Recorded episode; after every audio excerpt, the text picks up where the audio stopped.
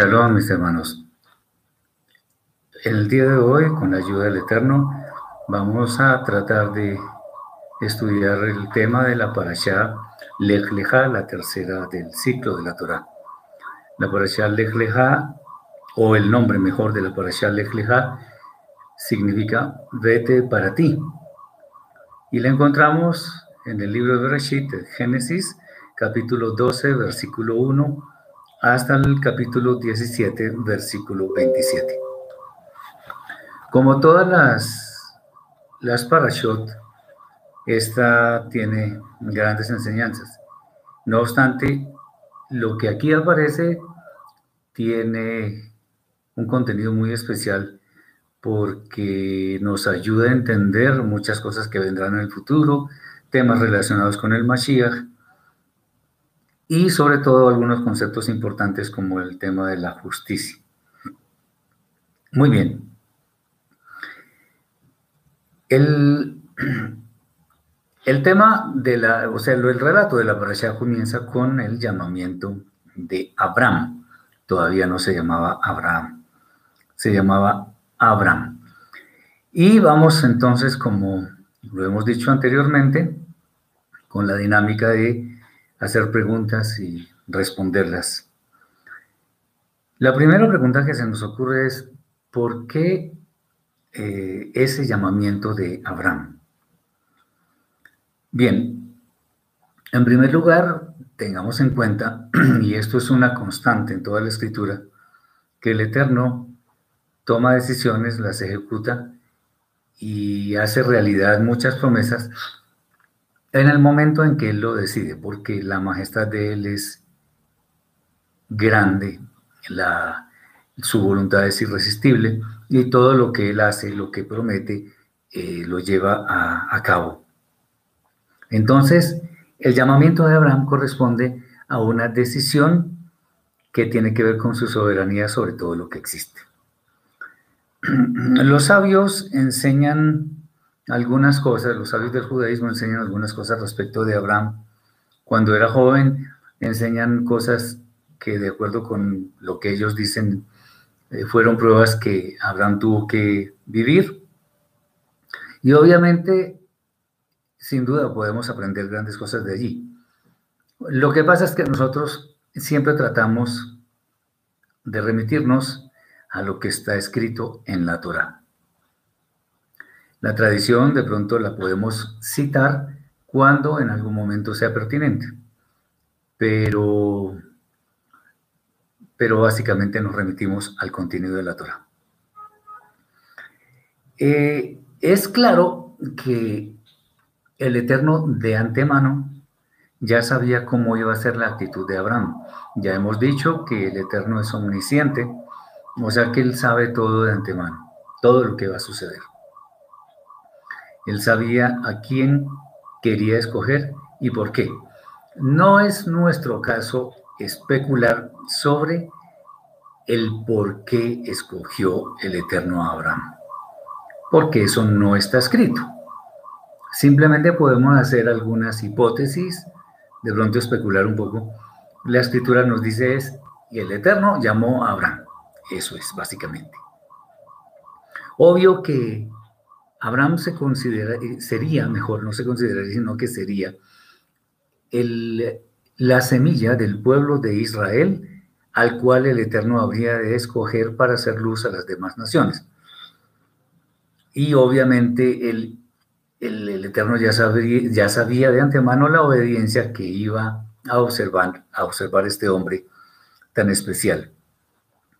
Bien, el, el tema es que también es bueno que nosotros sepamos que todo lo que el Eterno hace, lo hace para bien. Él no traiciona, Él advierte con anticipación. Cuando hace un llamado no lo hace por mal, lo hace por bien. Lo vemos en el caso de Abraham, lo, vemos en el caso de Moshe y mayormente en el caso de Yeshua, nuestro Santo Maestro. Muy bien, entonces la escogencia de Abraham se dio por un tema de soberanía, de la majestad del Eterno, que ya tenía previsto lo que iba a hacer por medio de este gran hombre eh, que tuvo un gran, un gran eh, o una gran influencia en sus posteriores generaciones, como hoy en día sigue siendo realidad. Muy bien.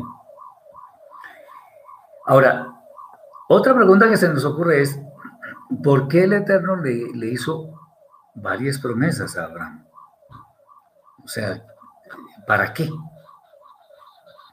Bien, de alguna manera podemos afirmar algo similar a lo que comentamos en la anterior pregunta. O sea, eso es una decisión del Eterno, una decisión que fue eh, causada por la, majestad y que él sabía que con esas bendiciones sus propósitos se iban a cumplir.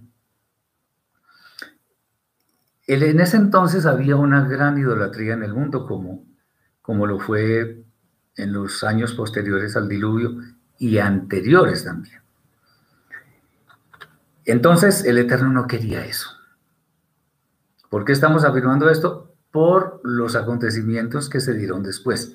Porque el Eterno hablaba con Abraham, le comentaba cosas, le, le, confiaba algunos temas, como por ejemplo el, el de Sodoma y Gomorra que se verá en la próxima para allá, y muchas cosas más.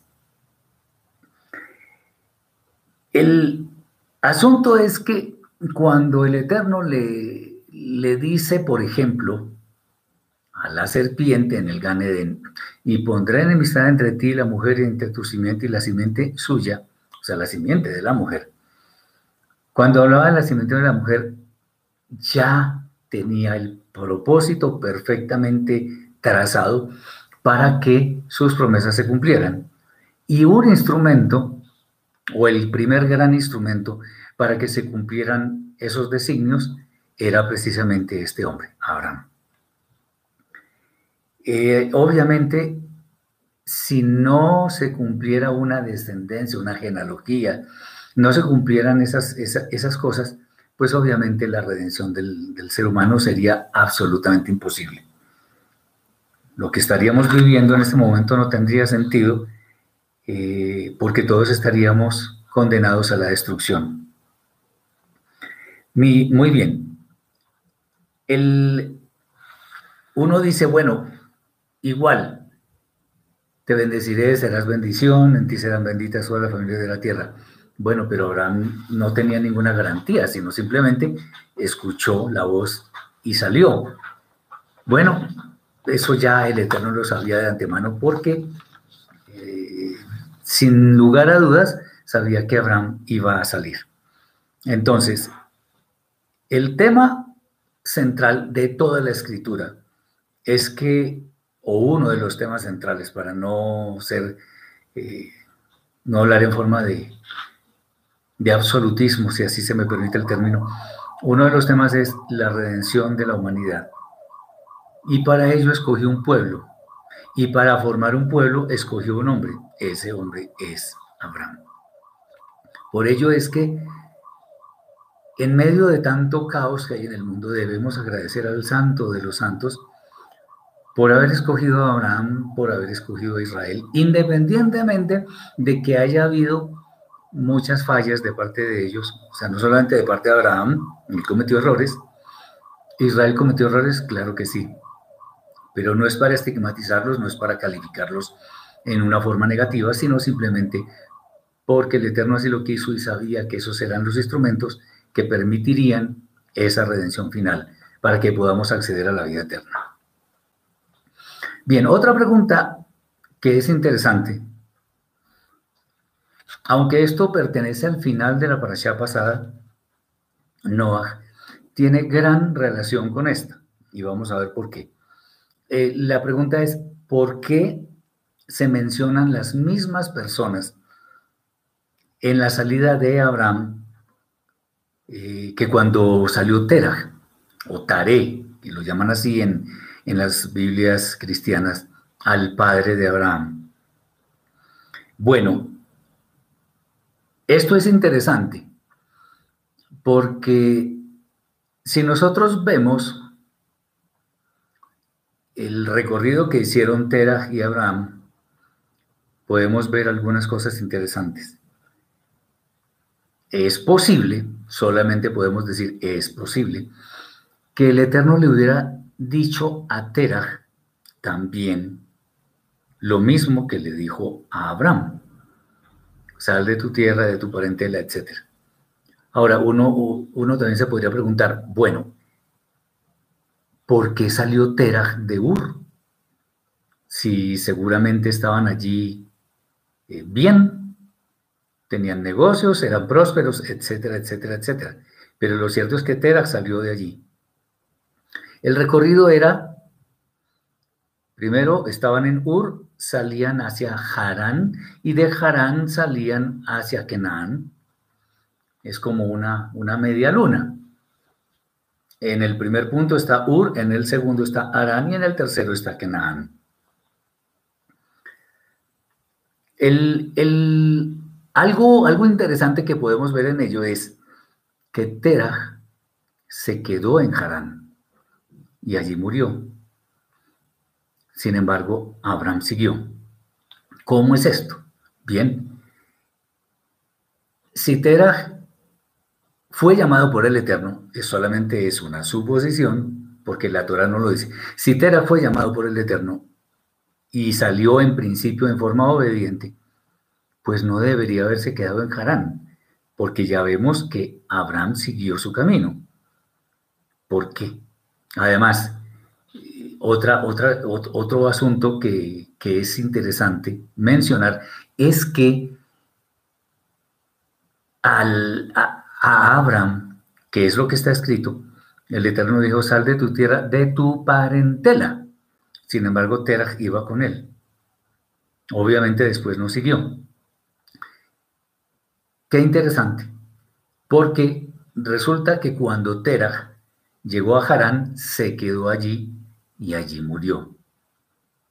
Y hasta ahí llega, la, eh, llega la, mención o las menciones de, de. Solamente por allá en el libro de Joshua, de Josué, se le menciona en el capítulo 24 para decir que eran idólatras, nada más. Eh, de resto, la historia que se escribió y se sigue escribiendo es la historia de Abraham. Entonces,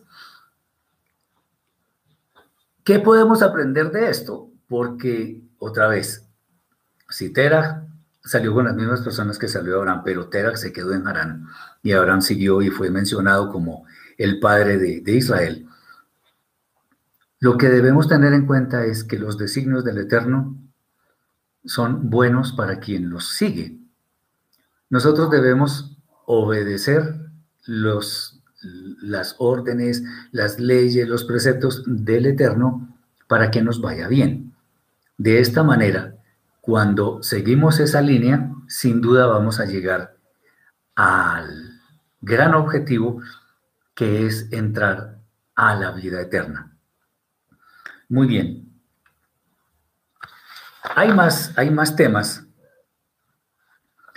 Ya yendo un poco más hacia hacia el futuro, vemos que Abraham tuvo encuentros con Lot y hubo una serie de discusiones entre los pastores de Abraham y de Lot, que en realidad iban juntos. Pero ¿por qué existió eso? Bueno, en principio, eso, esas discusiones sucedieron por causa de unos terrenos que les podían ser propicios a los dos, tanto a Lot como a Abraham. Pero el, asunto es que los dos grupos de personas eran tan grandes que sin duda la tierra que había allí no, no era suficiente para que pudieran convivir en forma pacífica. Estas diferencias muestran en los seres humanos el deseo de gozar en forma egoísta de las bendiciones que el Eterno da. Digo egoísta porque si hubo alguna disputa entre ellos es porque definitivamente querían lo mejor de esas tierras. Nosotros en realidad debemos es agradecer al Eterno por todas las bendiciones de las cuales hemos sido objeto. Sin duda, Él nos ha dado muchísimas cosas para bien. Y de acuerdo con esto, no nos quedaría más que agradecer al Rey de Reyes por haber tenido esa, haberse acordado de nosotros para bendecirnos en la forma como lo ha hecho, que ha sido en forma abundante. El este, este, este tema de las discusiones que hubo entre, eh, entre los pastores de Lot y los pastores de Abraham, en cierta forma nos llevan a ver una lucha que hay entre la, la buena inclinación, lo que en hebreo se llama Yetzer Atov, y la mala inclinación que es el Yetzer Ara. O sea, el, el Yetzer Ara siempre trata de obtener todo para sí. El Yetzerana en gran manera se relaciona con el ego y esa egolatría es la que lleva a las personas a tratar de obtener lo mejor independientemente de lo que tengan que hacer. Esa, esa pelea que existe entre la buena inclinación y la mala inclinación hace sufrir un poco a nuestra alma porque nos desvía o nos retrasa en el camino de la santidad. Y recordemos que el camino de la santidad es muy importante porque es mediante él con el cual veremos al Eterno, veremos su imagen, veremos todas sus bendiciones cuando estemos en la vida eterna. Obviamente, esto no podía terminar de otra forma sino con la separación de los grupos o sea, se fueron por un lado los pastores de Lot y por otro lado los pastores de Abraham. Esto también nos enseña que de ninguna manera podemos equilibrar el Yetzer Ara con el Yetzer Atov. Más bien, debemos eh, comportarnos en la manera, en una manera similar a como lo hizo nuestro Santo Maestro Yeshua. ¿Cómo?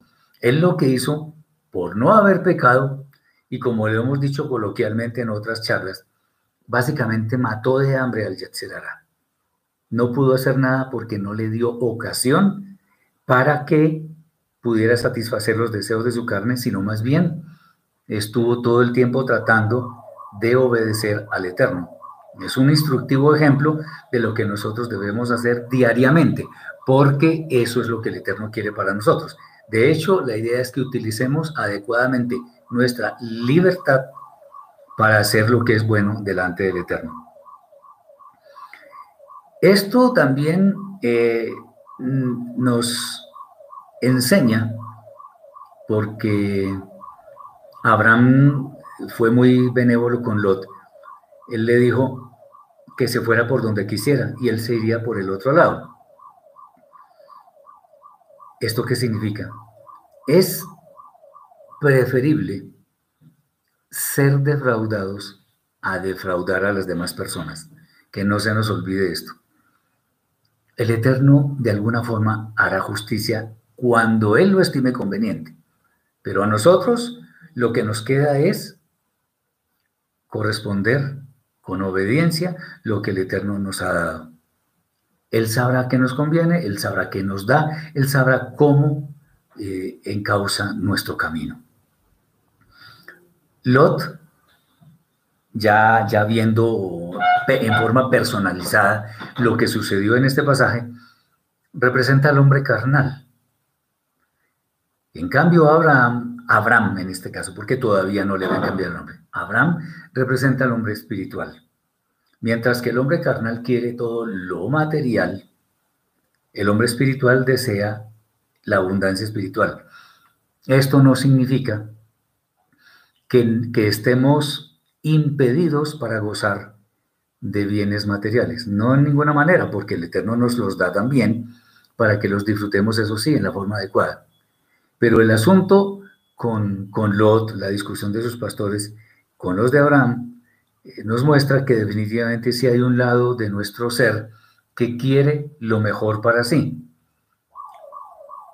En realidad el Eterno está por encima de todo eso y sabe lo que vamos a hacer y de todas maneras está pendiente de nuestra actitud en torno a eh, saber qué es lo que conviene. Acordémonos que es bueno, así como Aarón lo hacía, buscar shalom, buscar paz entre las personas. Abraham era obviamente un hombre de paz. ¿Y qué hizo? No discutió, sino simplemente vete donde quieras y yo me voy por el otro lado para no discutir. Instructiva lección para nosotros que de pronto muchas veces, aún con nuestra propia familia, estamos queriendo obtener lo mejor a cualquier precio. No debería ser así. Muy bien. Viene una pregunta que tiene que ver directamente con esto que acabamos de decir, con la anterior, y es por qué Lot escogió la tierra que a él le parecía más próspera. Recordemos que él vio una gran llanura y por allá estaba Sodoma y Gomorra, en fin. Bueno, lo primero, Lot no se fijó en las necesidades de Abraham, sino se le abrieron los ojos, se le, se le abrió un mundo de posibilidades, según él, en el cual sí esa tierra se ve que es muy próspera, se ve que es muy fértil, entonces me sirve a mí y Abraham, ¿qué pasó con él? Bueno, él quería satisfacer sus propias necesidades, sus propios eh, gustos. Es bueno entender que Lot se basó básicamente en qué? En apariencias. Acordémonos que Yeshua, nuestro Santo Maestro, por allá en Yohanan, capítulo 7, versículo 24, dijo algo contundente y es, no juzguéis según las apariencias, sino juzgad con justo juicio. O sea, no solamente él, estaba juzgando según la apariencia, porque él vio aparentemente una tierra muy fértil, sin tener en cuenta lo que tenía esa tierra fértil, sino eh, él, solamente se fijó en, en lo inmediato. Abraham más bien con su actitud estaba implícitamente diciendo, bueno, yo me voy por el otro lado, el Eterno sabrá qué hacer conmigo. Porque si el Eterno le dijo a Abraham, sal de tu tierra, de tu parentela y a la tierra que te mostraré, etcétera, etcétera, y le prometió bendiciones, sin lugar a dudas, el Eterno le iba a dar a Abraham también una tierra que era fértil, en gran manera además. Nosotros hoy en día, porque es bueno que la Torah no sea solamente aprender lo que está escrito, sino que la adoptemos en nuestra propia vida en forma muy práctica. Y esto nos afecta hoy. ¿Y en qué sentido? Nosotros no debemos mirar solamente por los ojos, sino analizar con nuestra mente. Mejor dicho, ponerle el alma a las cosas. Vemos, debemos ver el trasfondo que tienen las cosas. Por eso es que por allá cuando veíamos la primera carta a los Corintios, por ahí hay un don que se llama discernimiento de espíritus. Cuando nosotros tenemos alguna relación con alguna persona de negocios o qué sé yo, es bueno que podamos discernir los motivos que llevan a esa persona a hacer negocios con nosotros. Eso es, digamos, algo análogo, no es lo mismo, pero es algo análogo a lo que pasa acá. Lot simplemente vio lo inmediato. Abraham no. Vio lo inmediato, vio que era fértil. Bueno, sí, está bien. Puede ser que temporalmente tuviera algún disfrute en, el, en la tierra a la que iba. Pero bueno, ya veremos qué fue lo que pasó después. Es bueno tener en cuenta que las apariencias de alguna manera se convierten en pruebas que tenemos que superar. Recordemos que no todo, como dicen por ahí, no todo lo que brilla es oro. O sea, si hay algo que parece ser muy bueno, no nos debemos desbocar, por decirlo de alguna forma, a obtener lo que hay en ese lugar, sino más bien detenernos a pensar un poco si conviene, si es bueno, si la verdad es que a largo plazo nos va a dar algún eh, algún beneficio. En fin, de todas maneras, ¿esto para qué? Porque tenemos que producir frutos como la paciencia y, darnos cuenta que en la medida en que esperemos lo que el Eterno nos va a dar, seguramente vamos a llegar a feliz término eh, en cuanto a lo que se refiere a las moradas eternas. Ahora, vamos un poquito más hacia el futuro. Recuerdan ustedes, porque está escrito en la Torah, que Lot fue raptado por una guerra que hubo con varios reyes. Sin embargo, Abraham lo rescató. La pregunta que hacemos es, ¿qué es lo que nos muestra ese rescate de Lot por parte de Abraham?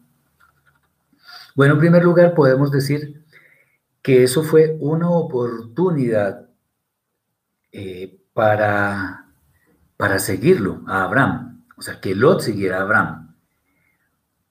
Pero obviamente eso también muestra una gran nobleza por parte de Abraham.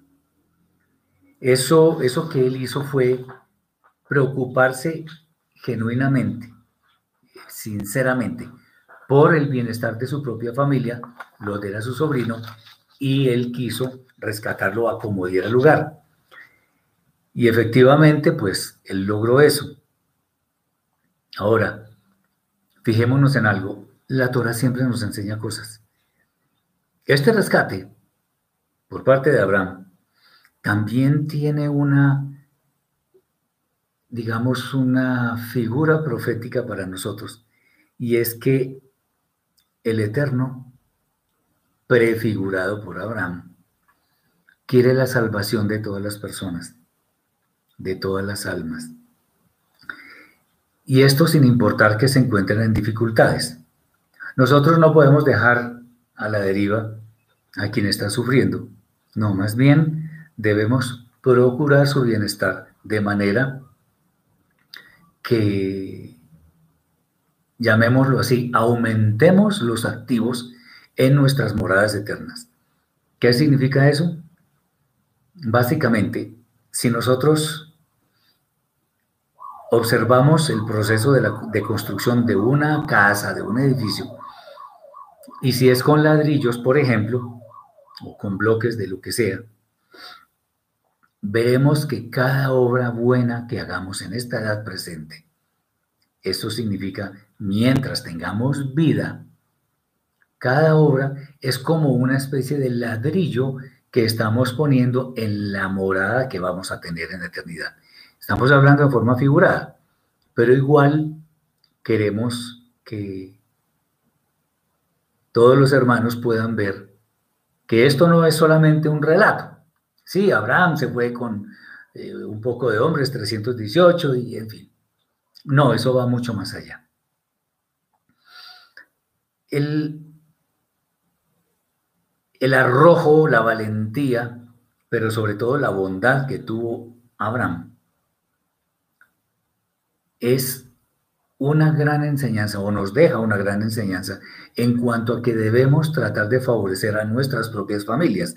Y no solamente estoy hablando de la familia en términos de la sangre, sino también la familia de nuestra fe. Los problemas de uno de nuestros hermanos deben ser nuestros problemas, debe ser nuestro problema. Cada problema de las demás personas que están con nosotros en la misma fe deberían ser como parte de nuestra vida para que nosotros nos veamos eh, impulsados a ayudar a aquellas personas que tienen necesidad. Eso obviamente es algo que va en concordancia con, la, con esa bondad del Eterno, el Rey de Reyes, porque Él es el que quiere nuestro auxilio, quiere nuestra, nuestra nuestras bendiciones. Él quiere que vayamos por la senda correcta. Y si hay algo que nosotros podamos hacer por quien se ha desviado, es bueno volverlo a traer, sin necesidad de obligarlo, sino simplemente mostrándole que es mejor que siga por el camino que conduce a la vida. Eh, muchas veces el auxilio que necesita una persona, y vamos a ponerlo en términos de lo que puede suceder hoy en día, no es necesariamente, por ejemplo, dinero, plata. No. Puede ser simplemente una palabra de aliento. Miren, hay, suicidios que se han evitado porque una persona llega a hablarle a alguien que está a punto de terminar con su vida. Le habla, lo acompaña, le da ánimos, lo, lo bendice y esa persona se da cuenta que hay esperanzas. Eso también es una enseñanza que nos deja ese rescate que hizo Abraham. Hay personas que simplemente que están enfermas en un hospital y lo único que necesitan es que alguien vaya a visitarlos, nada más, sin necesidad de que les lleve regalos ni nada de eso. No una visita, una palabra de ánimo. A veces solamente un hombro para llorar. También, todo eso son formas en las cuales el Eterno nos muestra que podemos favorecer a nuestro prójimo, a nuestra familia, de manera que puedan encontrar alivio. Me imagino que sin duda hubo un gran alivio por parte de Lot cuando Abraham lo rescató. En otras palabras, debemos siempre estar prestos a ser instrumentos del Eterno para ayudar a cubrir las necesidades de los demás. Otra vez, especialmente nuestra familia. Muy bien. Aquí vamos a tratar de hablar de un tema que es muy sensible porque se presta para mucha controversia. Y controversia digo para las personas que todavía no han llegado al entendimiento claro de esto. Y me refiero a ese famoso personaje llamado Malquisedec, que en las Biblias cristianas aparece como Melquisedec. Malquisedec. Malquisedec era un rey que además era sacerdote de una ciudad llamada Shalem. Algunos dicen que esa ciudad era la misma Jerusalén de hoy. Puede ser. De hecho, Shalem se escribe con las mismas letras que la palabra Shalom, o sea, Malquisedec era rey de paz. Pero el mismo nombre Malquisedec, Malki, significa mi rey, o sí, Malki, y Sedec, justicia. Rey de justicia. Era un rey de justicia, era rey de paz. En definitiva, era una, era una persona buena de acuerdo con el carácter del Eterno. Bueno, misericordioso, sabio, justo. Muy bien. Eh, este personaje es, pues, lo que se dice obviamente en la de Hadashah, que se menciona en el Salmo 110, pero aquí en la Torah es un personaje a todas luces misterioso, porque no se dice quiénes eran sus padres, no se dice cómo fue que vino donde Abraham, sino simplemente apareció en escena. Obviamente no es un personaje ficticio. Eh, el, el caso específico de este rey de Malquisedec y lo que hizo Abraham con él es una forma de mostrarnos el señorío, la majestad del eterno mismo en todo lo existente. Y Abraham se sometió a él, pues le dio los diezmos. Y vamos a ver ahora algo sobre eso. Entonces, de esta actitud de Abraham, cuando se somete a alguien que es superior a él, porque tenía autoridad, era un rey, Abraham no lo era, muestra humildad, muestra el conocimiento de que lo ordenado es lo que le gusta al Eterno. Primero lo primero, o sea, el primero era el rey, y por eso cuando Abraham se encuentra con él, lo que hace es mostrar sumisión a su eh, señorío, a su majestad. Ok, este, este rey también se muestra como una figura, o mejor, prefigura, porque fue de tiempos remotos, a alguien que está oficiando en este momento el papel de Cohen Gadol, que es Yeshua. ¿Qué es lo que pasa? Este rey se dicen dos, tres cosas y nada más. Sin embargo, hay una cantidad de enseñanzas que nos muestran qué significa o qué, que, cuál, el significado de su misión, mejor. Ah, muchos dicen en el pueblo judío específicamente que este rey Malquisedec era el mismo Shem, el hijo mayor de Noah, de Noé. Bueno, eso, eso toca mirarlo con, con lupa, porque no necesariamente uno puede decir eso. Eh, uno, de acuerdo con lo que está escrito en las traducciones que nosotros tenemos, incluso las hebreas, podemos darnos cuenta que la vida de Shem, que fue de 600 años, llegó hasta incluso a conocer a Abraham. Pero hay unas, unas investigaciones que hemos visto recientemente en las cuales las generaciones que siguieron al diluvio no fueron tan, o sea, las personas no vivieron tan poco tiempo, porque varias de las personas que conforman la genealogía de Abraham dice que tenían 35, 39 años y en realidad parece que tenían mucho más, o sea que a, todas les quitaron 100 años. O sea que en realidad Shem pudo no haber conocido a Abraham ni a ninguno de sus descendientes. Bueno, pero independientemente de todo esto, eh, es bueno saber que sí, de todas maneras, después del diluvio, las edades decrecieron considerablemente, en parte porque la capa de, las capas superiores de la atmósfera empezaron a sufrir la entrada fuerte de los rayos del Sol, estilo rayos X, rayos gamma, etc. Y por eso las edades de las personas empezaron a, bajar. Es cierto que, al, ver lo que el relato referente a Shem, este hombre conocía bien la voluntad del Eterno porque fue el que tuvo la iniciativa, entre otras cosas, de cubrir a su padre cuando se embriagó, en el episodio que ya comentamos en la pasada para allá. Sin embargo, no podemos, digamos, no existe alguna evidencia física que nosotros podamos esgrimir para afirmar categóricamente que Shem es el mismo Malquisedec. No, nos debemos atener a lo que está escrito en la Torah. Eh, pueda que tuvieran características parecidas en cuanto a su apego a lo, a lo santo, pero eso son especulaciones. No podemos sacar conclusiones de algo que no conocemos, máxime teniendo en cuenta que las versiones de las escrituras han sufrido algunas adulteraciones. Muy bien. Eh, eso significa que el tema de que sea Shem lo podemos dejar por un momento de lado.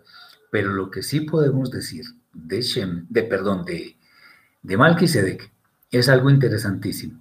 Y es que este rey, al no mostrarse la genealogía en su en, el, en la Torah, en forma alegórica, no literal, porque él era un ser humano, en forma alegórica, está mostrando algo interesante. O sea, no tiene comienzo, pero tampoco tiene final, porque así como aparece en escena, se retira. ¿Qué pasa con este hombre? Resulta que Malquisedec, obviamente era superior a Abraham, por eso Abraham le dio los diezmos. Pero al ser sacerdote que todavía no pertenecía a Israel, porque Israel vino de los lomos de Abraham. Entonces, todo el pueblo de Israel que estaba figuradamente representado en Abraham era de una categoría inferior a Malquisedec. Malquisedec está acá, Abraham está acá, porque quien es mayor bendice al menor. ¿Qué hizo eh, el rey Malquisedec? Bendijo a Abraham. Abraham le dio los diezmos a Malquisedec. ¿Eso qué significa? En rango, en autoridad, era superior Malquisedec. Por lo tanto, ese, ese sacerdocio no tiene nada que ver con el sacerdocio levítico que potencialmente estaba contenido en los lomos de Abraham. Bueno, ahora que estoy diciendo los lomos, en la escritura está este término profusamente y Simplemente lo leemos y ya. Pero ¿qué son los lomos? Porque muchas veces dice, desciende de los lomos de tal. Viene de los lomos de tal persona. Los, lomos o el lomo de una persona es la región pélvica de la cintura hasta un poco abajo de las piernas. Esa parte es los lomos, que es precisamente donde está el aparato reproductor, y por ello es que se habla de que una persona viene de los lomos de otra. La razón es muy obvia. Entonces, Israel viene de los lomos de Abraham, definitivamente. Por eso es que decimos que estaba contenida potencialmente en él. Pero sigamos con el tema de Malquisedec. Malquisedec, al haber recibido los diezmos y al haber bendecido a Abraham, mostró ser un sacerdote, un sacerdote de una magnitud muy diferente. Por eso es que cuando veamos, de hecho, si el Eterno lo permite, mañana veremos la primera parte de la carta a los hebreos, allí veremos también algo sobre este rey. Curiosamente, Realmente no es que sea curioso, el Eterno pone todo en, orden. Eh, ahí, ahí veremos que, que Malquisedec representa un sacerdocio superior como es el sacerdocio de nuestro Santo Maestro Yeshua, que está oficiando en este momento. Eso lo veremos después. Simplemente lo importante es que estos son figuras tipológicas de lo que habría de venir después. En el caso de Malquisedec, una figura tipológica de Yeshua. Entonces estamos diciendo que es un personaje que es superior a Abraham. No es nuestro caso discutir si era Shem o no era Shem. Si la escritura no lo dice, no podemos afirmarlo. algunas tradiciones lo dicen, pero no es nuestro tema en este momento insistir sobre el asunto. Solamente nos remitimos a lo que está escrito, que es verdadero y es fiel. Bien. Vamos más hacia, hacia el futuro y preguntamos, ¿qué clase de hijo fue el que el Eterno le prometió a Abraham? Muy bien. Este hijo, cuando el Eterno le promete a Abraham que, que tendría un hijo, ese hijo era para que se perpetuara el cumplimiento de las promesas. O sea, que sería bendición, en él serían benditas todas las familias de la tierra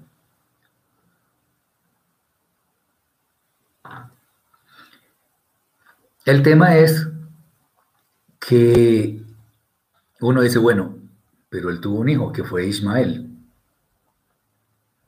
Y entonces, ¿qué pasa con ese hijo? Bueno, vamos a aprender un poco de las tradiciones que había en ese entonces. Recordemos que Abraham y Sara, Sara en realidad, ella era estéril o era estéril para ese tiempo. Recordemos que ya tuvo ex-hack, pero era estéril para ese tiempo y ya estaba entrada en años.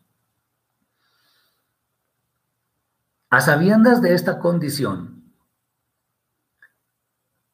ellos deciden, especialmente Sara, al saber que no podía tener hijos humanamente hablando, le sugirió a su esposo Abraham que tuviera un hijo con la con la criada que tenía, que era Agar.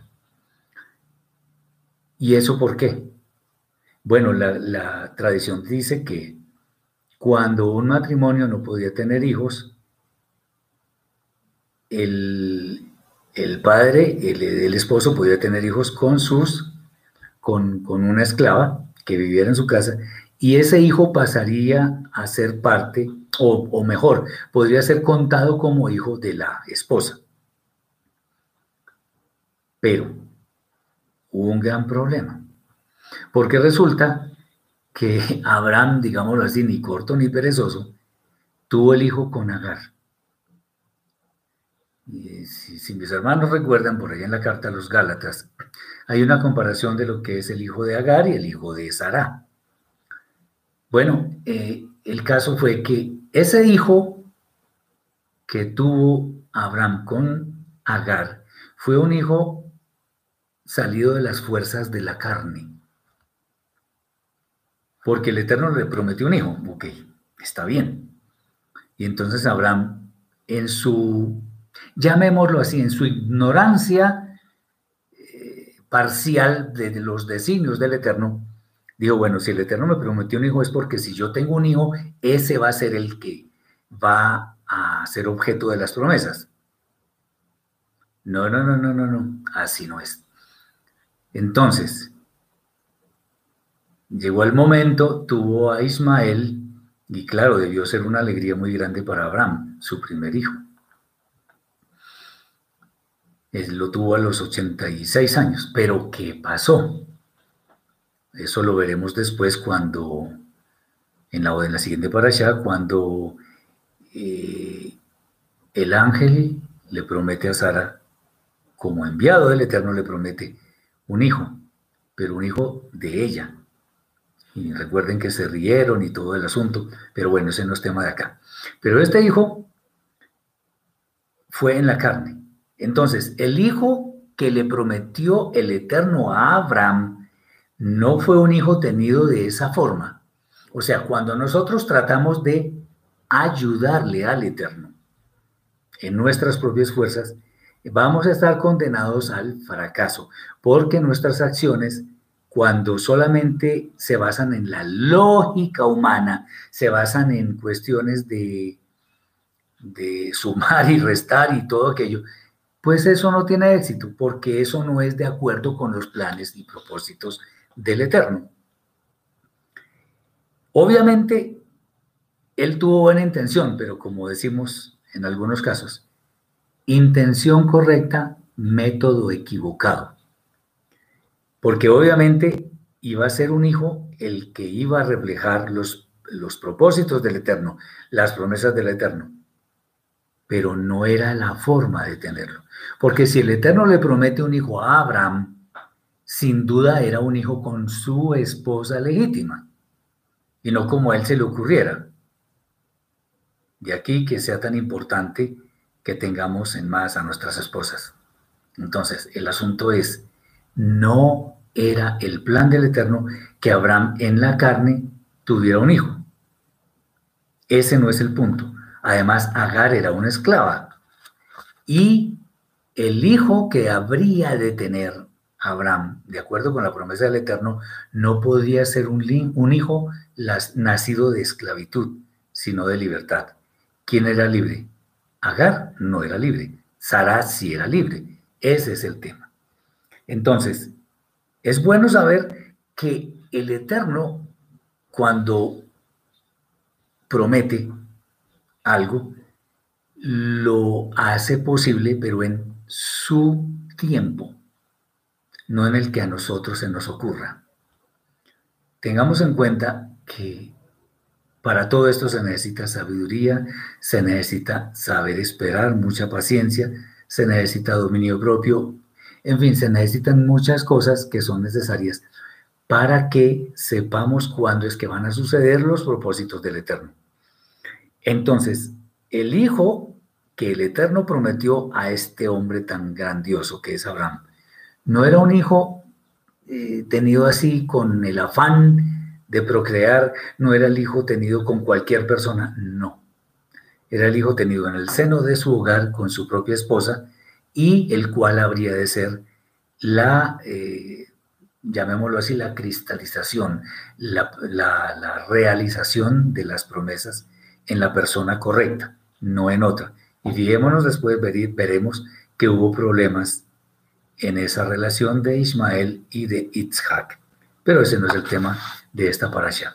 Bien, tengamos en cuenta entonces que ayudarle al Eterno, ayudarle, o sea, actuar en nuestras propias fuerzas para que las cosas se hagan, no es correcto.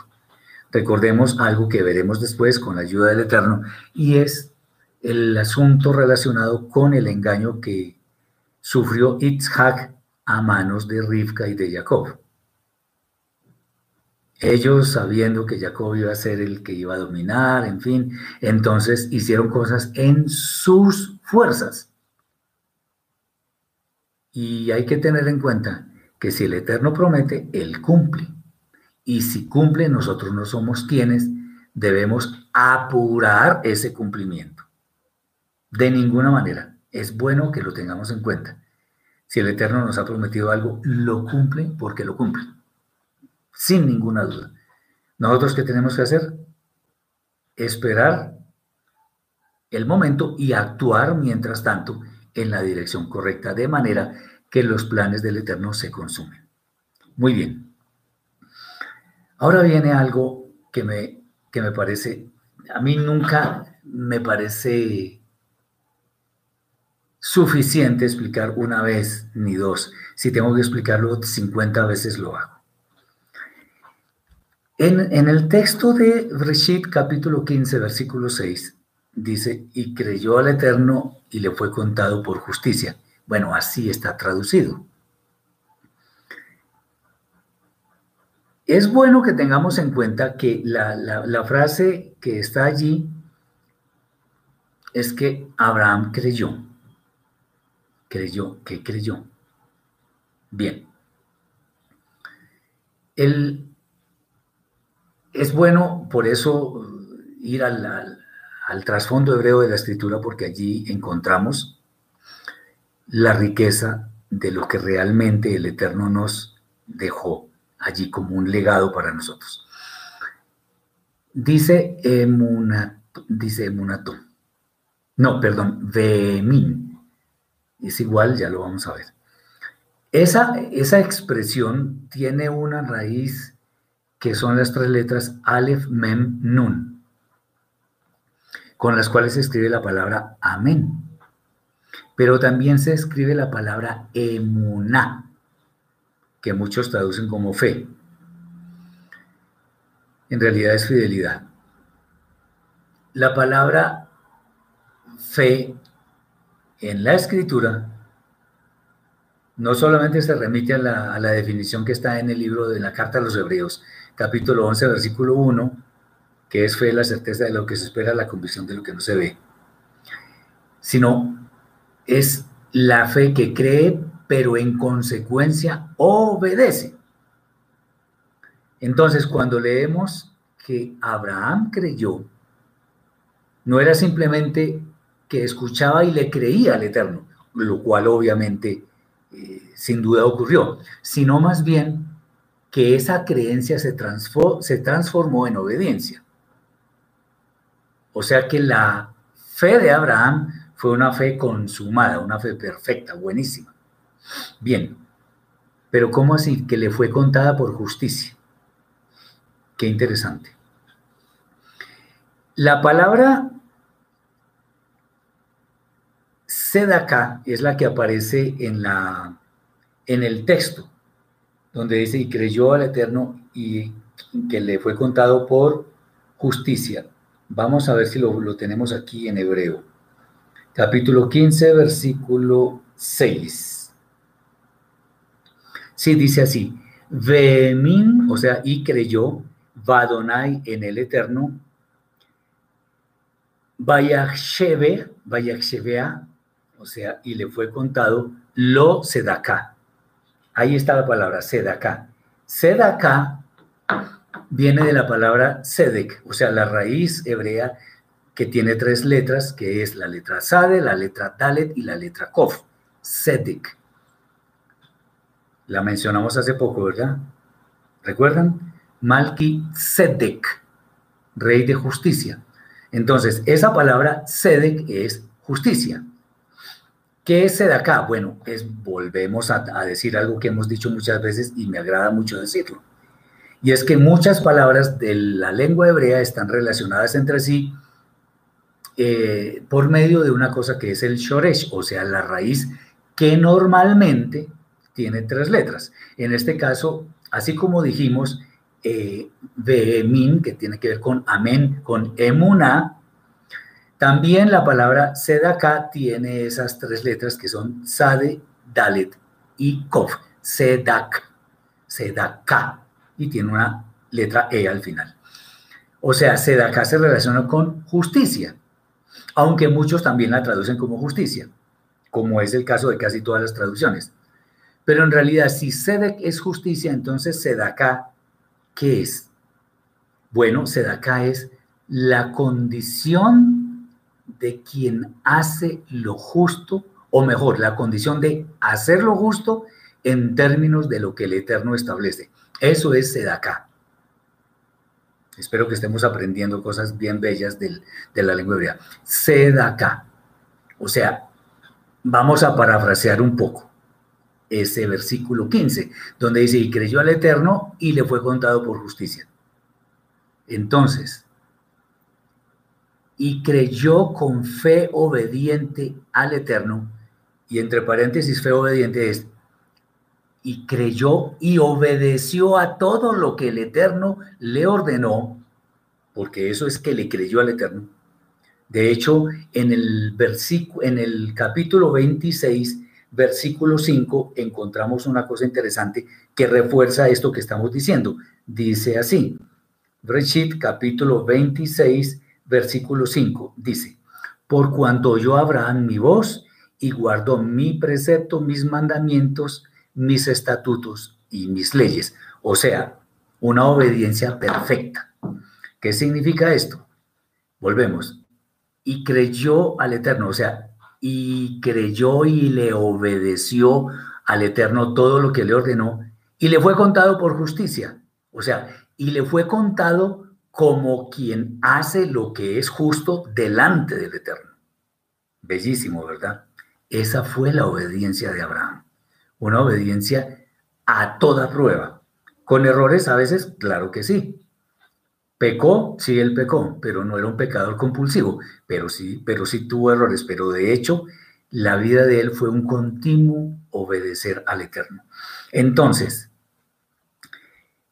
eh, Abraham creyó al Eterno. Aún después de este tema de, de haber tenido un hijo con Agar. O sea, ya en este momento en que él está escuchando la voz del Eterno, tuvo una fe tan grande que creyó que iba a tener un hijo realmente, según la promesa del Eterno, a pesar de que él estaba ya muy viejo y su esposa también. Para el, Eterno no hay nada imposible y mucho menos difícil. Entonces, Aquí, al ver la riqueza de la, lengua hebrea, nos podemos dar cuenta que lo que está escrito, o, al menos traducido, no hace honor a lo que la escritura quiere transmitirnos, porque lo que hizo Abraham fue tener una obediencia casi que perfecta. Muy bien, espero que este concepto esté, esté claro. Es bueno tener en cuenta que en la vida Hadashah, por ejemplo, en Efesios capítulo 2, versículo 10, que ya lo vimos recientemente, dice, porque somos hechura suya, creados en el Mashiach Yeshua para buenas obras, las cuales Elohim creó de antemano para que anduviésemos en ellas. O sea, el Eterno en la Torah estableció las buenas obras que nosotros hemos de seguir para que nos vaya bien y logremos la llegada a la vida eterna. Por eso Abraham es contado como uno de los colosos, de los gigantes de la fe. Muy bien. Ahora, este es uno de los temas que más me gustan de esta parasha. Y a pesar de que lo hemos explicado, pues hay personas que de pronto son nuevas en, estas, en, estas, en estos encuentros y por eso queremos una vez más volver sobre el tema del pacto que hizo el Eterno con Abraham. Y la pregunta que hacemos es, ¿por qué el Eterno hizo un pacto con Abraham y por qué lo durmió en el momento de hacer el pacto? Eso es interesante. Bueno, dice la Torah en el libro de Bereshit, capítulo 15, versículos 2 al 21. Y lo vamos a leer porque es importantísimo que tengamos en cuenta el contexto de lo que vamos a explicar. Dice, y respondió Abraham, Señor eterno, ¿Qué me dará siendo así que ando sin hijo y el mayordomo de mi casa es ese Damasceno Eleazar? Eliezer, perdón. Dijo también Abraham, mira que no me has dado prole, y he aquí que será mi heredero un esclavo nacido en mi casa. Luego vino a él palabra del Eterno, diciendo, no te heredará, este, el, el siervo, sino un hijo tuyo será el que te heredará. Y lo llevó fuera y le dijo, mira ahora los cielos y cuenta las estrellas, si las puedes contar. Y le dijo, así será tu descendencia. Y creyó al Eterno y le fue contado por justicia, que es lo que acabamos de ver. Y le dijo, yo soy el Eterno, que te saqué de Ur, de los caldeos, para darte a heredar esta tierra. Y él respondió, Señor Eterno, ¿en qué conoceré que la he de heredar? Y le dijo, tráeme una becerra de tres años, una cabra de tres años, un carnero de tres años, una tórtola también y un palomino. Y él tomó todo esto y los partió por la mitad y puso cada mitad una enfrente de la otra. Mas no partió las aves, y descendían aves de rapiña sobre los cuerpos muertos y Abraham las ahuyentaba. Mas a la caída del sol sobrecogió el sueño a Abraham, y he aquí que el temor de una gran oscuridad cayó sobre él. Entonces el Eterno dijo a Abraham, ten por cierto que tu descendencia morará en tierra ajena, y será esclava allí y será oprimida cuatrocientos años. Mas también a la nación a la cual, servirán, juzgaré yo.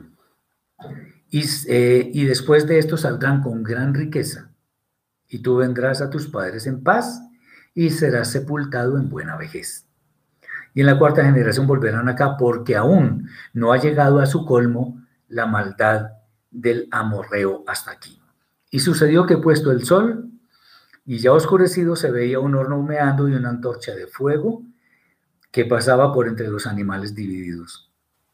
En aquel día hizo el Eterno un pacto con Abraham diciendo, este es el pacto, a tu descendencia daré esta tierra desde el río de Misraim hasta el río Grande, el río Prat, el famoso río Éufrates. La tierra del Keini, del Kenisí, del Kadmoni, del Kití, del Perisí, los Refaim, el Emorí, el Kenaní, el Girgashi y el Gebushi. Duban dice, un saludo muy especial desde Pereira. Tengo una pregunta. ¿Los dos ángeles que llegaron donde Abraham, uno de esos no era el Eterno? Eso no es tema de esta allá, eso es tema de la próxima. Sin embargo, el Eterno no es un ser que se pueda manifestar con una forma. Los ángeles son enviados del Eterno, pero no son el Eterno. Pero eso no es tema de esta allá, es de la siguiente, de la parasha Bayera. Bien, la pregunta que Abraham, la pregunta de Abraham tiene que ver con el hecho de que previamente el Eterno le había dicho que en su simiente serían benditas todas las familias de la tierra. Lo interesante es que aún no tenía simiente. Acuérdense que aquí dice, aquí hay unas cosas interesantes. Dice que puesto el sol, o sea que se puso el sol, Abraham fue dormido, y entonces cuando el Eterno le dijo que saliera a mirar las estrellas y las contara, muy seguramente era de día. Analícenlo y verán. Y obviamente Abraham no podía ver estrellas, pero obviamente eran miles de millones. Bueno, en fin, después lo miraremos. El santo de los santos, el Eterno le responde que habría de tener un hijo. Y la evidencia de que así sería es el pacto que estaba a punto de hacer con él. Y esto, cuando el Eterno hace un pacto, es una manera de confirmar las promesas que ha promulgado. Bueno, la, explicación fue suficiente y la existencia de un pacto era la garantía de que se iba a cumplir todo eso. Ahora, qué interesante. Partieron, eh, eh, Abraham partió los, los animales, pero las aves no, o sea, quedaron ocho pedazos. Un camino. Recordemos que los pactos, antiguamente los pactos de sangre entre dos personas, eran tales que cuando lo iban a hacer, entonces ponían una, dos hileras de animales muertos y cada uno de los que iban a pactar se ponía uno al frente del otro en los extremos de ese camino. Y eh, eh, se dirigían el uno y el otro eh, hacia el centro. Y, y cuando llegaban, cuando se encontraban ellos en el centro, proclamaban algo y era, aquel que incumpla el pacto ha de sufrir la misma suerte que estos animales, o sea, la muerte. Eso es el pacto de sangre. Dice Jesús, ¿por qué Abraham no partió la torta del palomino? Porque ahí no dice en la Torah, no sé. Si digo algo es, inventar, pero en realidad las, las, las aves no las partían, pero la Torah no lo dice. Entonces no, no es bueno especular sobre eso. Bien, entonces lo que vemos es que cuando, primero Abraham estaba defendiendo esos, esos animales de las aves de rapiña, como le ha tocado a Israel defenderse en toda época de, de su existencia de los pueblos que han querido destruirla. Ah, dice Luis Carlos, cuando el Eterno dice, te multiplicaré tu, descendencia, quiere decir dos o más de dos, que bien sería Israel exacto. No, no. La descendencia es la de Isaac. Claro, Ismael tuvo mucha descendencia, pero es que Ismael no es un hijo de promesas. El hijo de la promesa es Isaac y por lo tanto los pactos, las bendiciones, la prosperidad y todo el legado del Eterno iba a recaer en la simiente de Isaac y no de Ismael. Ismael fue bendecido, eh, llamémoslo así, aparte, eh, pero no forma, no es, no es clave para los propósitos del Eterno en cuanto a que todos podamos acceder a la vida eterna. No es Ismael, es Isaac, nada más. Bien. Ok, entonces, ¿cómo así empezó la oscuridad y el Eterno hizo dormir a Abraham? ¿No es que iba a hacer un pacto con él? Y lo durmió. ¿Por qué? ¿Por qué lo durmió? Muy sencillo porque Abraham no iba a ser capaz de cumplir el pacto con el Eterno, porque en la, en la, en la medida en que, en que fallara y cumplir el pacto era obediencia pues absoluta, pues tenía que sufrir la muerte. ¿Qué hizo el Eterno? Esto ya lo hemos explicado en anteriores exposiciones, pero me, me gusta sobremanera. ¿Qué hizo el Eterno? Hizo pasar una antorcha por en medio de los animales. Esto es algo hermoso, es algo impresionante. Abraham no pudo, pero el Eterno mismo se comprometió a cumplir el pacto. Pero ¿acaso el Eterno puede morir? No puede morir. Entonces envió a un representante a que sí lo hiciera. Recuerden que por allá en la Masorá de Johanán, el Evangelio de Juan dice, la luz en las tinieblas resplandece y las tinieblas no prevalecieron contra ella. Esa antorcha era la representación de la luz que iba a venir después para la redención de toda la humanidad en la persona de Yeshua, nuestro Mashiach. Esto a mí me emociona mucho, porque el Eterno se comprometió a, cumplir el pacto sin tener obligación de hacerlo, por medio de su representante. Yeshua. Pasó y lo, interesante, miren lo que dice acá. Lo interesante con, con, con eso que hizo Eterno fue algo bellísimo, que dice así. Cuando estaba haciendo el pacto, dice, en aquel día hizo el Eterno un pacto con Abraham, diciendo, a tu descendencia de esta tierra, desde el río de Egipto hasta el río grande, el río Prat y todos ellos. Hizo pacto. El Eterno solito se comprometió a cumplir el pacto. ¿Por medio de quién? Por medio del Mesías Yeshua. A él todo honor. Entonces, esto nos muestra que la Torah es rica en tipologías, en figuras que nos muestran a nosotros que los planes del Eterno son para el bienestar de su pueblo, en general de toda la humanidad. Y aunque el Eterno es justo, pero también misericordioso, no significa que todo el mundo se vaya, se vaya a salvar porque el Eterno es justo y misericordioso. No. Es misericordioso, pero Él pone unas condiciones. hay que cumplirlas. Si no las cumplimos, no digamos que no fuimos advertidos. Podemos hablar mucho más sobre esta para allá, pero es bueno decir que todo lo que el Eterno nos pone a nuestro alcance es para que lo aprovechemos en la forma adecuada. Puede haber circunstancias que sean adversas, pero eso no significa que el Eterno nos está estorbando, sino nos está probando para que podamos ser instrumentos idóneos en su reino. Dice Luis Carlos.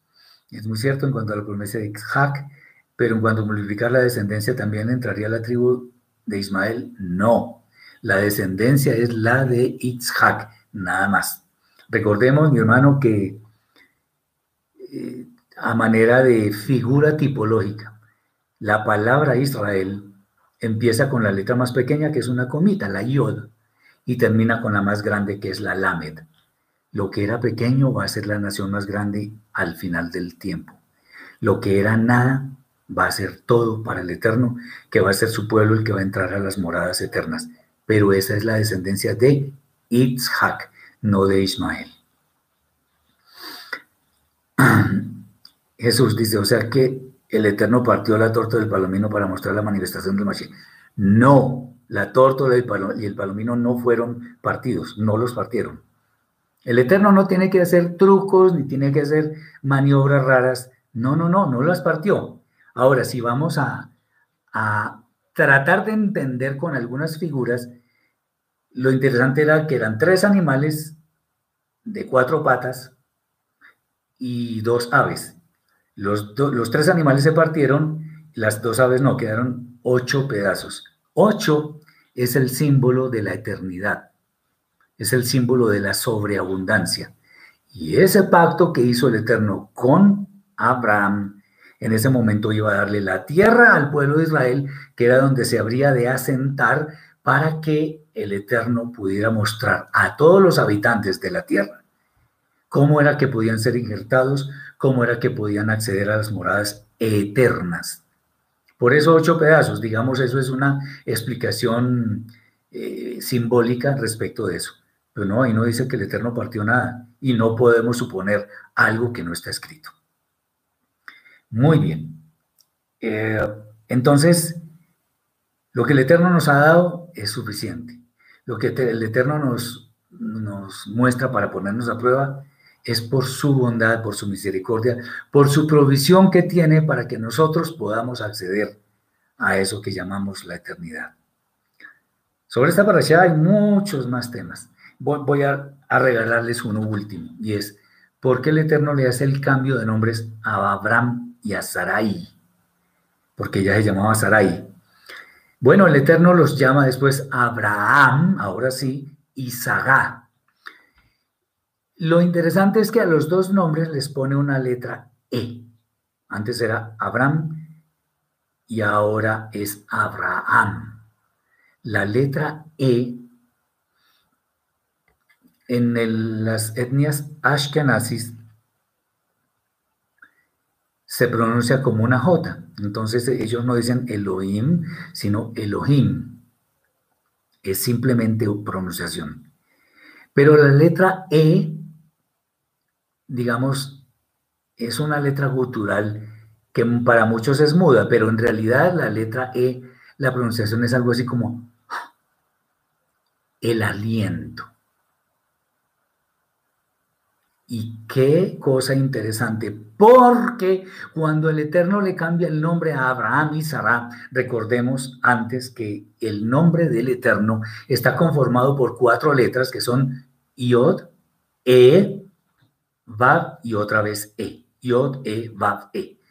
Esas dos letras del nombre, las dos letras E, se las puso a Abraham y a Sara, mostrando que con esa nueva naturaleza, Abraham y Sara, ahora sí, Abraham y Sara, era como se iban a cumplir los pactos y las promesas del Eterno, porque el aliento del santo de los santos había sido puesto en el alma de Abraham y Sara. Y con ese aliento ellos iban a poder ser los depositarios de las promesas para que el pueblo de Israel pudiera ser un pueblo santo, un reino de sacerdotes y gente santa.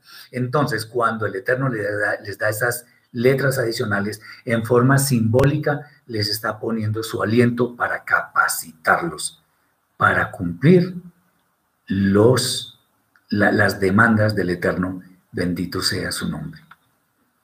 Espero que estas, estos tips, estas, estos temas que hemos visto hoy sean de mucha bendición para todos. Que haya un mejor entendimiento de la Torah y que nos sirva, por supuesto, como algo práctico a preocuparnos por nuestro prójimo como lo hizo Abraham con Lot, que obedezcamos al Eterno como lo hizo Abraham, Abraham en ese momento, saliendo de su tierra y de su parentela, escuchando la voz celestial. Creyendo como lo hizo Abraham, no, Abraham todavía. O sea, no solamente escuchando, sino obedeciendo para que eso le fuera contado como acá, o sea, como alguien que hace lo que es correcto delante del Eterno, porque eso es acá. Hacer lo justo, o sea, justicia, lo que, lo que llaman justicia, como se da acá, es más bien hacer lo que es justo, o sea, lo que es correcto delante del Eterno. Muchas bendiciones para todos, que el Eterno los guarde y que tengan un lindo día de Shabbat. Shabbat Shalom.